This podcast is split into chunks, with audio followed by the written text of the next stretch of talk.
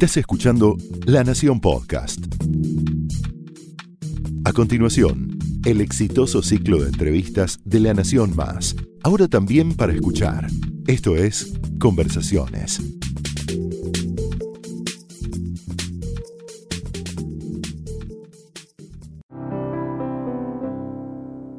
En Creadores recibimos a hombres y mujeres que con su creatividad nos inspiran. Hoy soy Mariana Arias y voy a hablar con un director de cine, TV, teatro, productor de sus propios emprendimientos que tienen que ver con lo audiovisual, ganador del Oscar por El secreto de sus ojos, entre otras de sus películas como La luna de Avellaneda, El hijo de la novia, Metegol.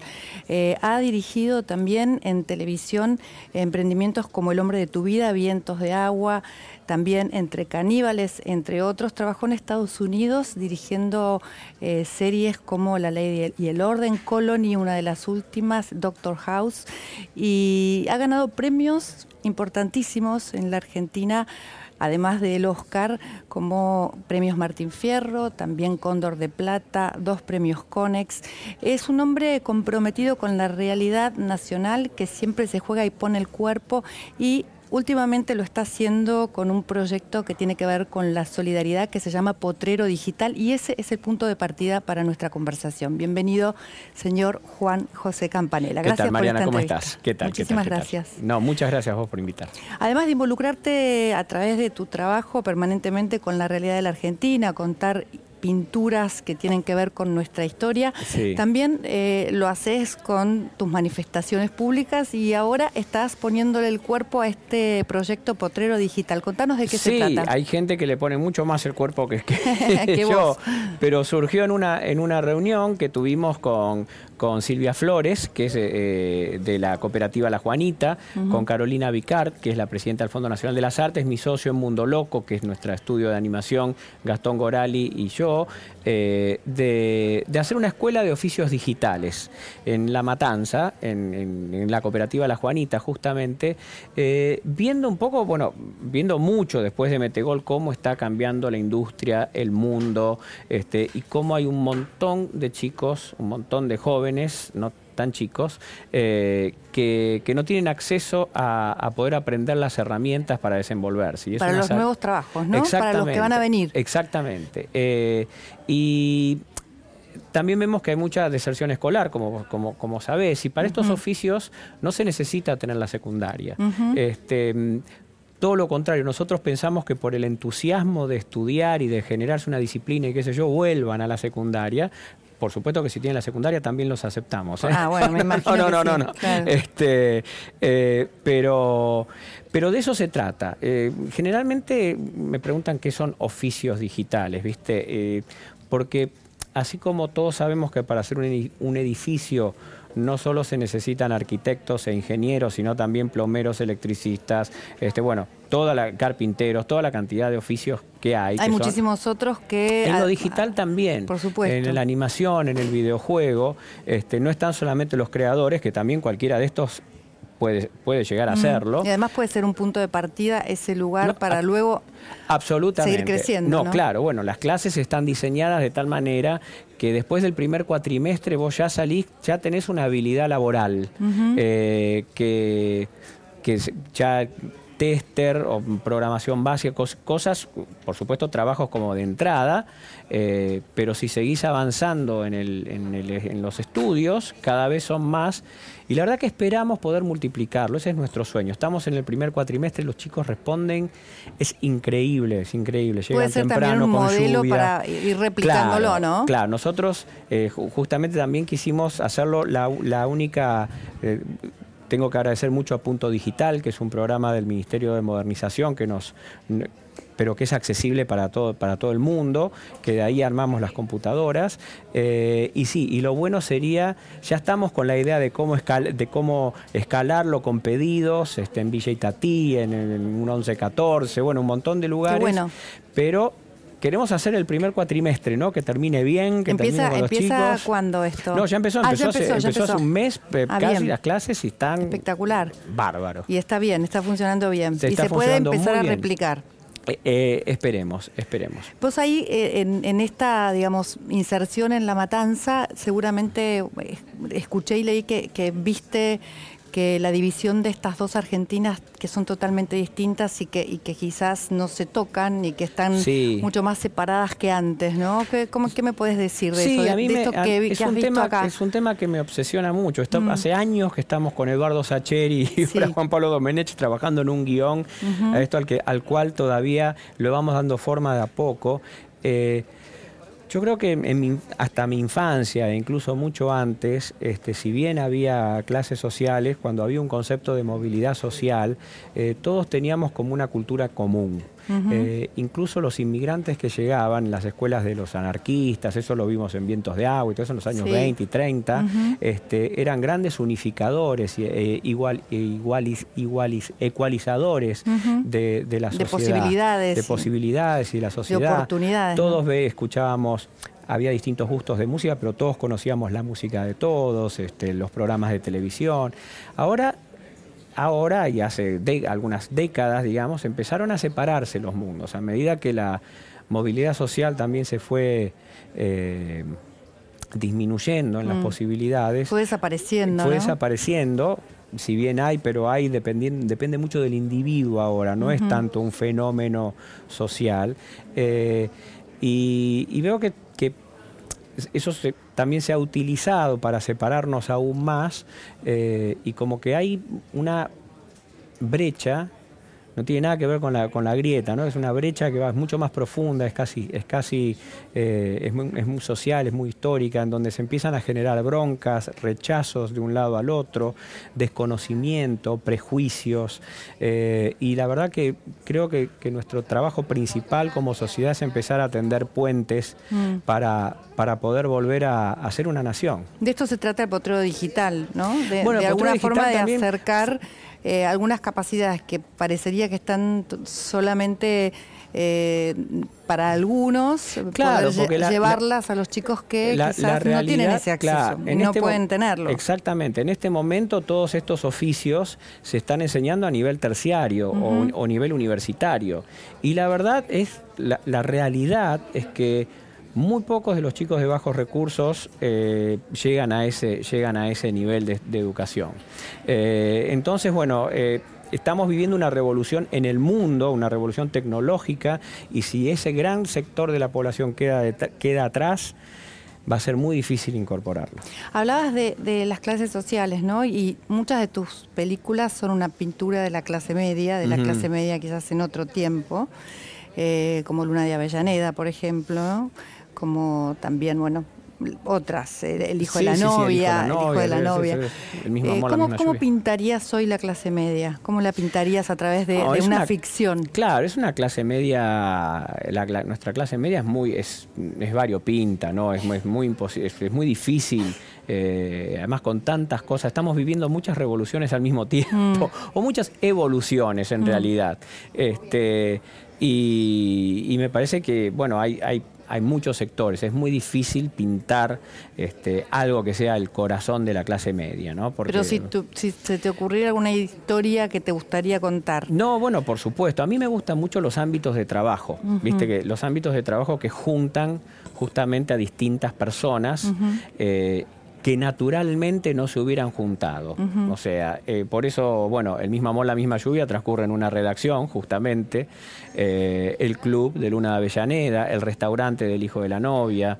Eh, el Palacio de Tribunales, en el secreto de sus ojos, siempre el lugar de trabajo es muy importante, el consorcio de que hacemos con Walter, o sea, son, son cosas que a mí me interesan mucho porque me da la posibilidad justamente de buscar un conflicto solo, que es el que da el, punto de partida al guion de la película, pero justamente mostrando esas diferencias ¿no? que, hay en, que hay en la clase media tratando de incorporar otras clases también. Llegaste al teatro, nombraste qué hacemos con Walter, ¿no? Y eh, esta es una obra que, está hace bastante ya en sí, hace una, casi un en año. El multiteatro y que plasma un poco la historia de una reunión de consorcio. Claro, es una reunión de consorcio, justamente, es muy, es muy graciosa, la verdad que es muy, cómica la obra, pero eh, también muestra justamente todas esas... Este, esas, esas contradicciones y esos distintos personajes que hay, ¿no?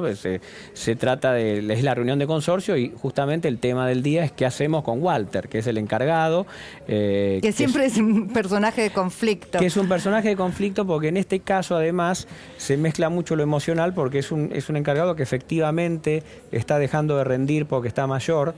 Eh, y algunos seguían por el rinde, si rinde bien y si no rinde no, y otros tienen su corazón con él, entonces bueno, ahí me empiezan a surgir un montón de conflictos y a, y a después no cuento porque pues la cosa se complica bastante. Sí, sí, no contemos, no contemos, no, Pero van a estar en el verano, ¿no? Vamos a estar, ahora estamos hasta, hasta principios de diciembre, nos está yendo muy bien en Multiteatro Comafio, en plateanet.com, Tacampi, Karina K, Miguel Ángel Rodríguez, un elencazo, Victoria Almeida, muy muy bueno. Estuviste también en el coloquio de idea, ese lugar donde se encuentran dirigentes empresarios y que un poco hablan de cuáles son las estrategias del país, los problemas, las situaciones. En una mesa que se llamó eh, cine argentino o, la película argentina. la, película, argentina, la película argentina. Porque era cómo el cine refleja nuestra sociedad. Cómo el cine refleja nuestra sociedad, nuestras realidades y realidades que, se repiten, ¿no? ¿Cuáles eran las escenas que, estábamos con que podés recatar de esa mesa con Taratuto y con Duprat? Y con Duprat y moderado por Federico Delía. Eh,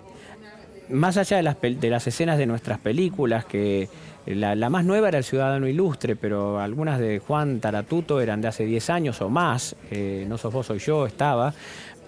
Mía Luna de Avellaneda, que tiene ya 15 años desde que se filmó. Pero a Juan Taratuto se le ocurrió mostrar una escena de Plata Dulce. ¿Te acuerdas de Plata Dulce con Lupi y de Gracia? Fue filmada en los últimos años de la dictadura esa película. Y te juro que la escena es el final, son los últimos, eran los últimos cuatro minutos de la película. Es como si fuera filmado hoy. Es sorprendente eh, cómo nos, quedamos todos helados, ¿no? Por supuesto Juan la había elegido y fue como una sorpresa. Nos quedamos todos helados lo recurrentes que son nuestros problemas eh, y los recurrentes que son nuestras soluciones. Por eso seguimos teniendo los mismos problemas. Este, no, no se nos como si no se ocurriera una solución distinta. Eh, una posibilidad distinta. Tenemos muy poca paciencia con las, con las soluciones, eh, tenemos un aguante tremendo para la creación de problemas. Generamos nuestros problemas a lo largo de décadas, los vamos profundizando, los vamos mm, nutriendo, cada vez le agregamos un, problemita nuevo al problema para hacerlo más profundo, pero con las soluciones, si no se solucionan en un año, chau, fuiste. Y, la verdad Paciencia no tenemos, eso es seguro. Paciencia para las soluciones no, pero para vivir en el problema sí casi como que, nos no, no voy a decir que nos gusta, es una pavada, que no, pero, pero parece como que hay una traba, ¿no? Una, una traba nuestra para soportar la solución este, y eternizar el problema. Ahí hablaste del mito de Sísifo, de, que, que es un, un hombre que tiene que subir una piedra muy, muy alta, pero que cuando llega tiene la noticia de que tiene que volver a empezar, ¿no? Claro, También es algo que nos pasa a menudo a los argentinos. A mí es la historia que en el cine que más me gusta. El mito de Sísifo es como, la es como nuestras vidas, porque en nuestras vidas siempre eh, surge un problema nuevo. Son muy poquitos los momentos de que realmente uno dice ¿sabes qué? No tengo ningún problema ahora, no tengo ningún problema, no tengo ningún problema con mi hijo, ni con mi casa, ni con mi salud, ni con mi trabajo, ni con nada. Son muy poquitos los momentos. Mm. Yo he tenido algunos de esos momentos, duran una tarde, viste, una tarde de un, día y medio, cuando te dura una semana ya es un lujo, pero a mí me gusta mucho y todas las, películas es como un tema recurrente para mm. mí, el tema de abrazar ese concepto del problema eterno. Eh, y de tratar de encontrarle el disfrute a esa solución, a, eh, ese hilo eh, eh, eterno de problemas. en realidad en El Hijo de la Novia, en ese monólogo que él tiene en el portero eléctrico, lo dice.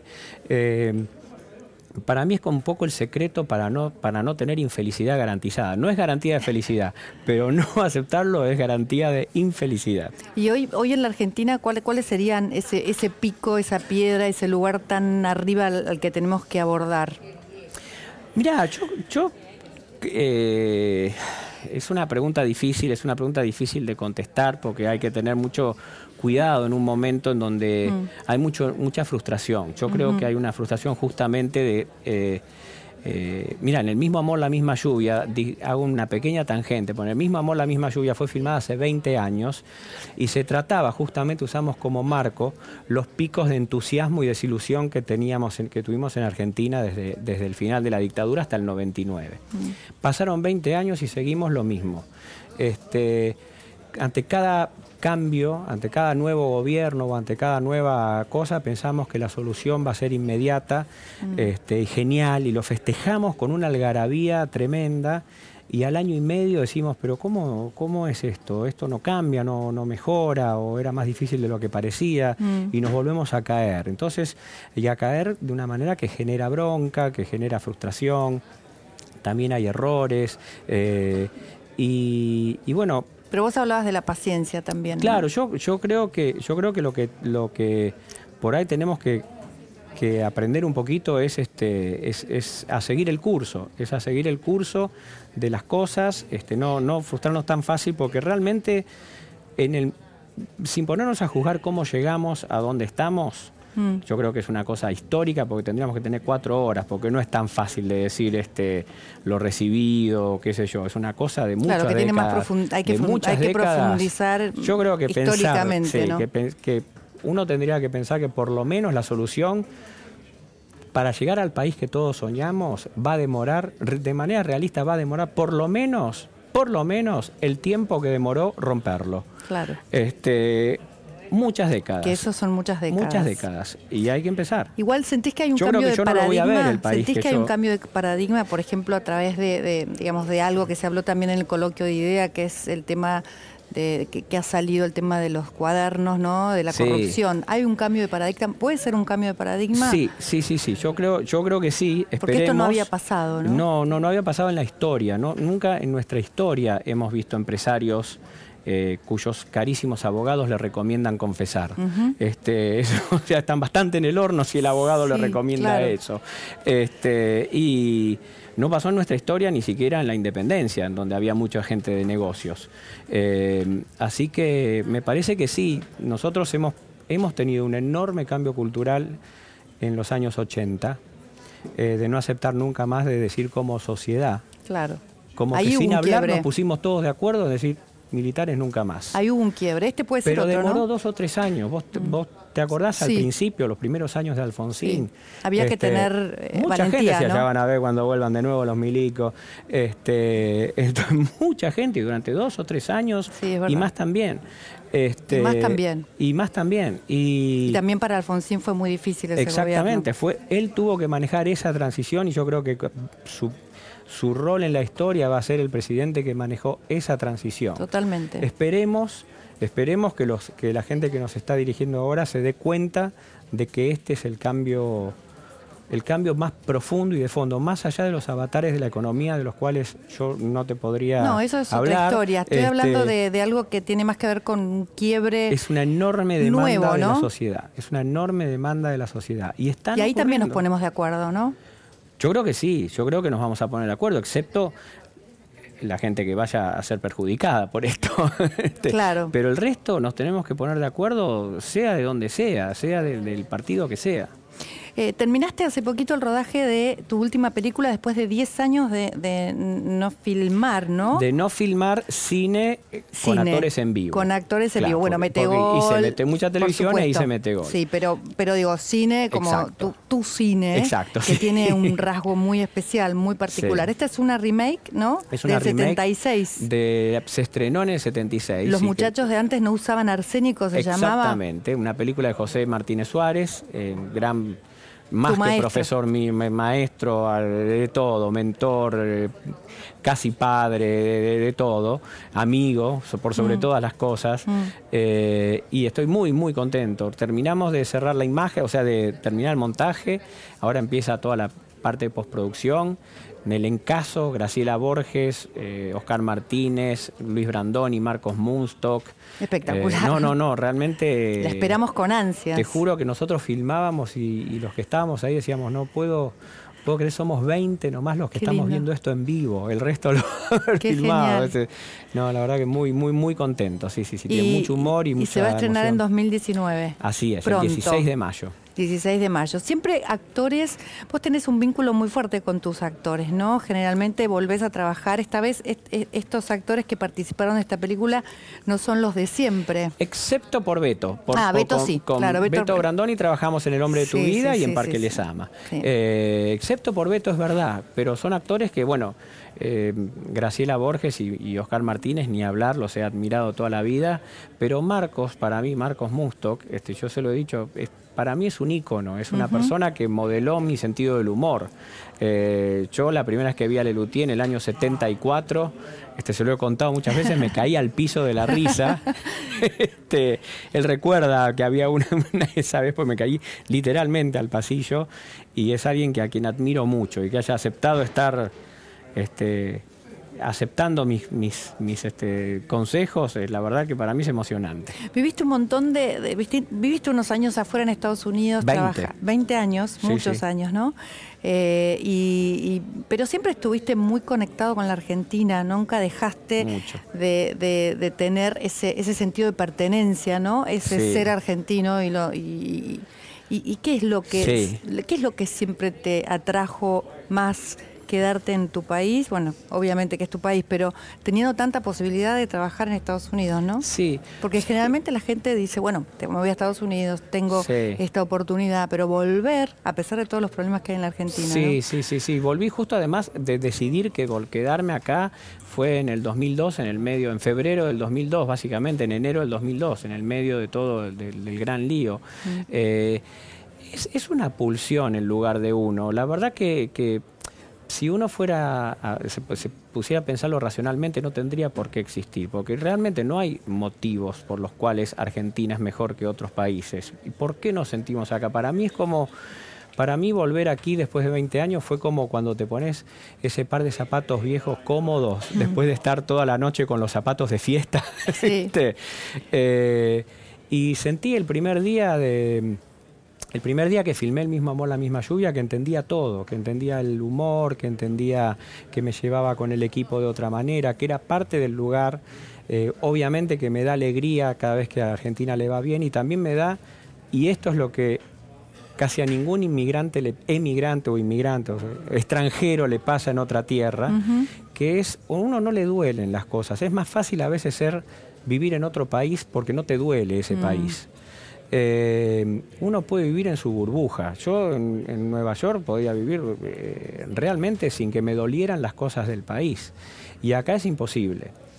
A veces, eh, te digo que muchas veces uno, yo conozco, tengo muchos amigos que eligen estar afuera justamente por eso, porque estás como sedado, porque estás como sedado a lo, a lo, que pasa en el país. Pero... esos 20 años, eh, los primeros 20 años de tu carrera, que ya casi son 40, ¿no? Claro, 40. Fueron muy duros para vos. Hubo, hubo, para todos. Para todos, pero fueron siempre son duros, claro.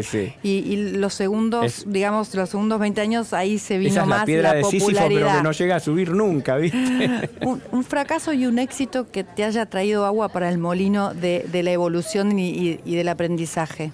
Eh, eh, mira, el, el, fracaso que a mí más me hizo aprender fue mi segunda película, que fue basada en un libro de, José Pablo Feynman y El tiro del final.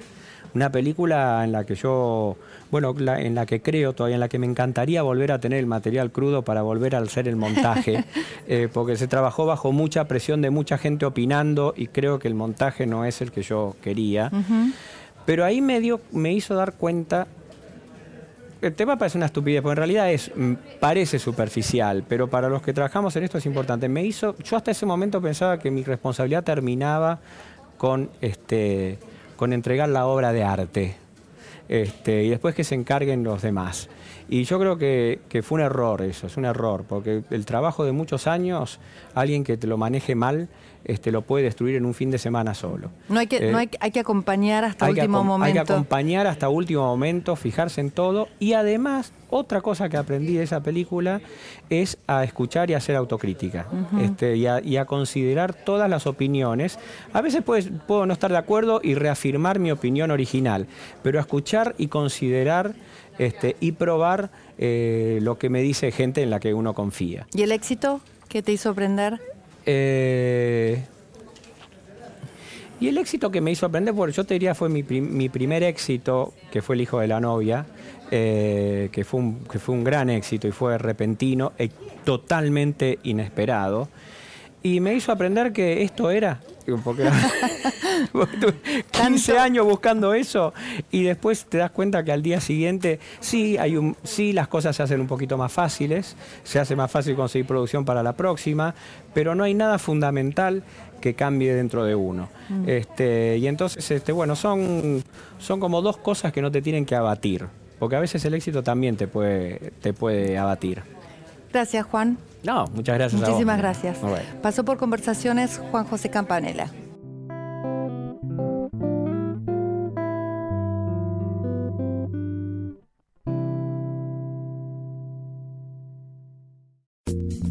Esto fue Conversaciones, un podcast exclusivo de La Nación. Escucha todos los programas de La Nación Podcast en www.lanacion.com.ar. Suscríbete para no perderte ningún episodio. Estamos en Spotify, Apple Podcast, Google Podcast y en tu reproductor de podcast favorito. Seguí escuchando La Nación Podcast.